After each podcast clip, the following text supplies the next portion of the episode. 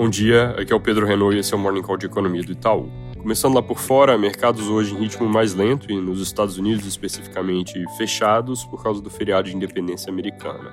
Ontem o ISM da indústria dos Estados Unidos veio mais fraco que o esperado, com queda por 46 pontos, de 46,9, enquanto a expectativa de mercado era leve alta para 47,2.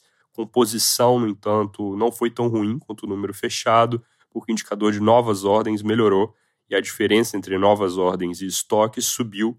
Isso é o que costuma antecipar melhora da atividade à frente.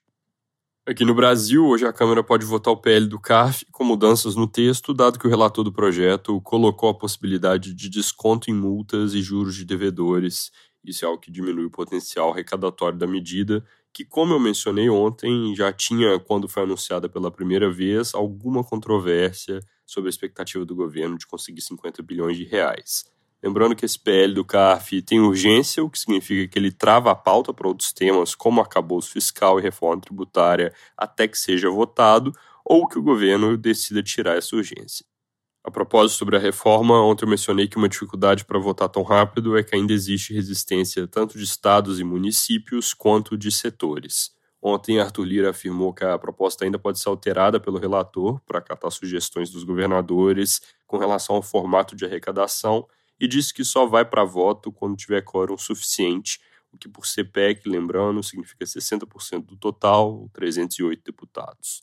Além da questão de como vai ser feita a arrecadação, o grupo de governadores que está sendo liderado pelo Tarcísio Freitas também pressiona por mudanças na divisão do Fundo de Desenvolvimento Social, cujo valor a ser aportado pelo governo também é alvo de negociação. Indo para o Senado, hoje tem a sabatina dos indicados para o Banco Central. Essas sabatinas costumam acontecer de manhã e o voto de aprovação na parte da tarde.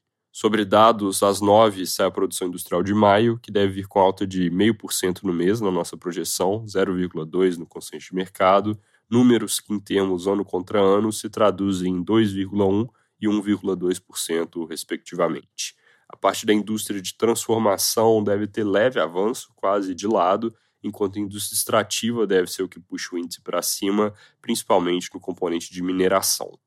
Ontem eu comentei que era importante ficar de olho na pesquisa Focus e de fato ela veio com novidades, com queda das expectativas de inflação para todos os horizontes, inclusive recuo forte das expectativas para 2025 e 2026, que foi algo que eu comentei que não era óbvio que ocorreria, porque a maior parte do mercado já esperava que o CMN fosse manter a meta em 3%.